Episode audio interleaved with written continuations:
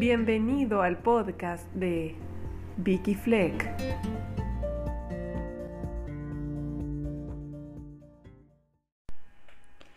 Todo me sale mal.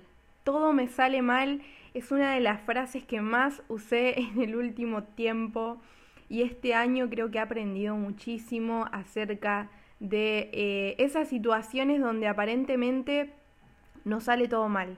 Y uno le pregunta a Dios cuál es el propósito que Él tiene detrás de esas situaciones que desesperan, que uno planea eh, que salgan bien, que marchen bien y pareciera que no nos da tregua, que una atrás de otra, em, golpes bajos por acá, por allá, uno se siente agotado de a veces hasta estar luchando contra el mismo Dios.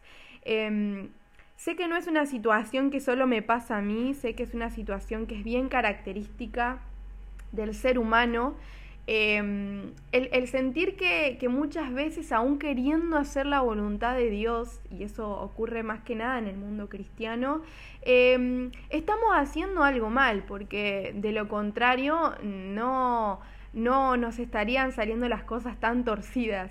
Em, y entonces es ahí cuando le preguntamos a Dios, ¿dónde está? ¿No? ¿Dónde está? Em, ¿Cómo puede ser que Él permita que, las cosas marchen tan mal y nos desespera bastante? El versículo central, quiero leerlo en este momento, pero lo vamos a ir desarrollando en estos minutos que tenemos de reflexión, se encuentra en Juan 21, 18 y dice lo siguiente, cuando eras más joven, te ceñías, ibas donde querías, cuando seas viejo, te ceñirá otro y te llevará donde no quieras. Qué cosa extraña. Aquí Jesús le dice a Pedro, ¿no? Esas son las palabras que le dice.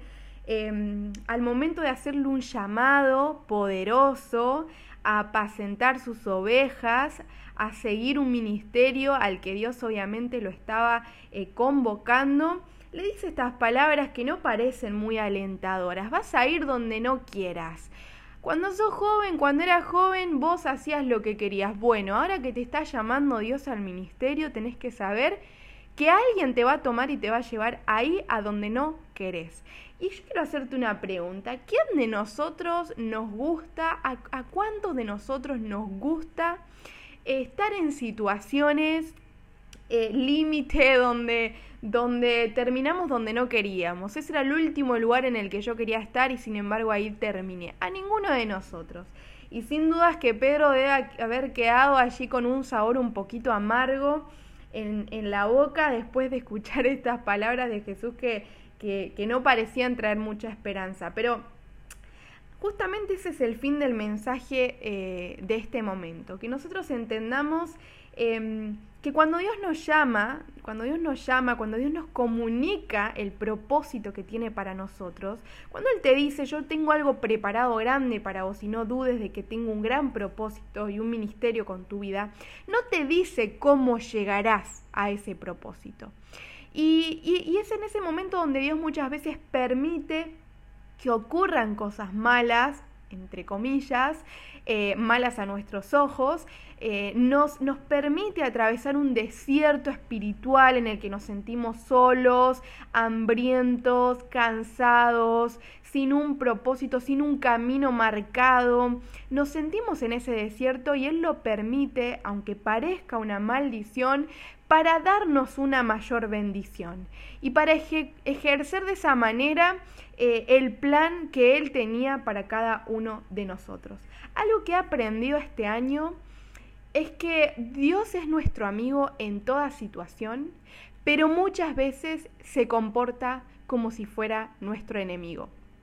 Y me recuerda tal vez a mi niñez cuando mi papá Em, en ciertas circunstancias me negaba algo que para mí era lo mejor y yo sentía, sobre todo en la adolescencia, que él era mi peor enemigo, que quería estar con cualquier persona menos con él porque sentía que me arruinaba la vida. Y sin embargo, todas las cosas que él hizo durante esa etapa de mi vida y que para mí lo convertían en mi archienemigo, eh, eran para mi bien, ¿no? Y finalmente tenían un buen propósito que hoy, años después, puedo llegar a visibilizar.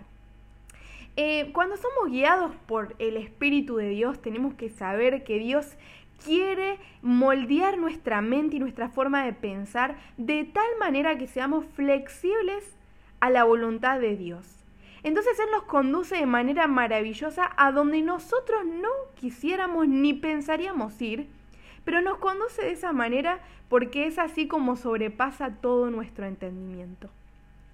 Eh, es, allí cuando en el momento que somos conducidos, la voluntad de Dios para nosotros parece rígida, parece desagradable, a veces es desesperante, pero nos lleva a un momento en el que tenemos que entregarnos completamente a la conducción de Dios con una humilde resignación. Y es cuando soportamos con fe firme aún las severas pruebas que solo entonces llegamos a comprender lo bueno que es Dios y su voluntad. Em, Dios nos conduce de maneras impensadas para cumplir propósitos que Él nos ha marcado desde el principio. Y una cosa es es bien clara. Nosotros cuando somos llamados por Dios a vivir vidas santificadas, tenemos que saber que el propósito que Él nos da es bien claro. Él nos ha dicho claramente que su propósito para nuestra vida es darle gloria a Él y vivir para servir a los demás. Ese es el gran propósito para cada uno de nosotros. Sin embargo, cuando Él te llama, no te dice cómo va a cumplir ese llamado. Y de hecho lo va a hacer de una manera muy distinta a la que vos seguramente crees que es la mejor. Em, lamentablemente no muchas veces estamos dispuestos a padecer, a resignar nuestros propios planes, porque la opinión personal de uno se convierte en un grave impedimento. Eh, y la palabra de Dios muchas veces llega con una apariencia que es totalmente contraria al entendimiento que nosotros tenemos. Y uno de los grandes ejemplos eh, entre, entre la concepción de lo que es bueno para el hombre y la concepción de lo que es bueno para Dios es la llegada de Jesús a la tierra, por poner uno de tantos, ¿no? Jesús llega a la tierra con una apariencia totalmente distinta a las ideas que tenían los cristianos de esa época, que todavía no eran cristianos porque él no había llegado. Pero los creyentes de esa época en el Dios de Israel, ¿no? Ese pueblo elegido, tenían una idea muy distinta de quién iba a ser el Mesías, que justamente por, por no permitir que esa apariencia eh, fuera moldeada en su mente, terminaron rechazando la buena voluntad que Dios tenía para sus vidas. Una cosa que nosotros tenemos que tener mucho cuidado es que cuando nos ocurren las cosas malas, creamos, creamos, no sintamos, porque sentirlo es normal, pero creamos que realmente Dios no está obrando para nuestro bien. Porque muchas veces, y la mayoría de ellas, Dios se va a comportar como tu enemigo, no porque sea tu enemigo, sino porque tu propia pecaminosidad te impide ver que allí está tu amigo dirigiendo tus pasos. Y que muchas veces la obra de Dios tiene por fin llevarte a los lugares que vos nunca pensarías, porque de esa manera puede cumplir perfectamente el plan que Él tiene para cada uno de nosotros. Es de esa manera que si Dios no te llevara a donde no querés, entonces no podrías glorificar a Dios por hacer una obra perfecta aún cuando se, se transforma todo eso que uno no quería que Dios haga. La obra de Dios en todos sus santos los lleva a que empeñen al máximo la voluntad de aquel que muchas veces les pide con voluntad enérgica hacer lo que no quieren hacer. Y hay una, una frase que, que he formulado y que quiero compartirte. Todo cristiano debería sentir el gozo máximo justo en el momento en que las cosas van en contra de su entendimiento y deberías sentir temor cuando las cosas van como ellos piensan. ¿sí? Esta es una frase que te quiero repetir para que te quede bien grabada. Todo cristiano debería sentir el gozo máximo justo en el momento en que las cosas van en contra de su entendimiento. Porque de esa manera comprobamos que la voluntad de Dios es buena, es agradable y es perfecta. Como dice en Romanos 12.2.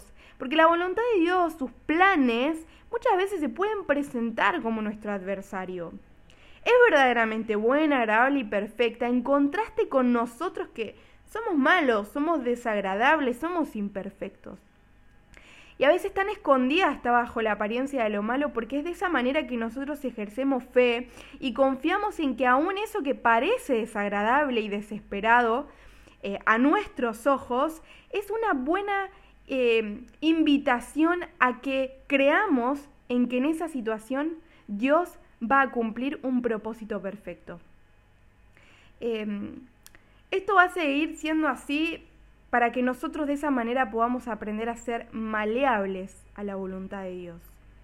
Para que abandonemos la propia justicia y el propio eh, juicio acerca de lo que es bueno y malo y podamos entender que en verdad eh, es el Señor el que determina a dónde tenemos que ir y cómo cumplir el propósito que Él nos ha dado. Y así como Pedro no glorificamos a Dios al, ceñirnos a nosotros mismos e ir a donde queremos. Em, eso sería lo más fácil y allí es donde, eh, donde nosotros nos parece que la senda es más acertada. Pero en algún momento la senda de la perfecta justicia propia em, nos es cerrada y vemos cómo Dios nos dirige hacia donde no queríamos y nos lleva a donde Él prefiere porque de esa manera lo vamos a glorificar. No es nuestra aprobación de que la voluntad de Dios es buena lo que la hace agradable y perfecta, sino que eh, el reconocerla como buena, agradable y perfecta, pese a que no es aprobada por nosotros, lo que lleva a que aprendamos la lección de que hay que reconocer en esas malas eh, situaciones eh, la mano de Dios dirigiéndonos conforme a su beneplácito. Entonces amigos, eh, finalmente esta era una reflexión que quería compartir con ustedes y que quizás los aliente a ver en esas situaciones que para ustedes son malas, eh, la mano de Dios dirigiendo su camino. Eh, no, no creamos en ningún momento que Dios no quiere cumplir su buena voluntad con nosotros. Y aún en una situación donde parece que todo lo que nos ocurre es malo, tenemos que tener la convicción de que Él no nos ha abandonado a nuestra propia suerte. Dios no sería capaz de desoír una oración que tiene por fin mejorar nuestra vida espiritual. A pesar de que tus emociones te digan de que Dios te ha abandonado, la promesa es fiel y Él estará a tu lado hasta el final del camino. Así que allí donde sientas que todo te sale mal, te quiero invitar a que puedas agachar la cabeza, ser sumiso y humilde a la voluntad de Dios y entender que aún en esa mala situación, Él está logrando su propósito. Vamos a hacer una oración para que Dios nos ayude a reconocerlo como perfecto en cada uno de nuestros caminos. Oremos. Señor y buen Padre que estás en el cielo y con cada uno de nosotros. Así como Pedro, Dios, tú nos has prometido que quizás en el pasado anduvimos los caminos que deseamos andar. Pero cuando te encontramos a ti descubrimos que una de las cosas que exiges de nosotros al momento de ser tus siervos y escogidos es que dejemos de transitar los caminos que queremos para hacer los que tú quieres para nosotros. Y el método, Señor, que muchas veces utilizas para lograr ese objetivo es eh, situaciones que para nosotros eh, son feas y no nos gusta pasar, Señor. Te quiero pedir, pedir porque podamos ver tu mano poderosa dirigiendo nuestros pasos. Sé, Señor, que tus promesas son fieles y que cada situación que para nosotros es desagradable va a cumplir el propósito de capacitarnos para llegar a ser fieles a tu llamado, Señor. Ayúdanos a ver tu mano poderosa y perfecta en cada situación y a entender, Dios, que tus planes siempre son mejores y más altos que los nuestros. Danos humildad y mansedumbre para entender ese llamado. En el nombre de Jesús. Amén. Espero que esta reflexión haya sido de bendición. No te olvides de compartirla. Eh, y puedes seguir este ministerio en Instagram, en YouTube, en Facebook, Vicky Fleck. Eh, puedes encontrarme en todas esas plataformas. Eh, así que espero que haya sido de bendición y un gran abrazo allí donde estés.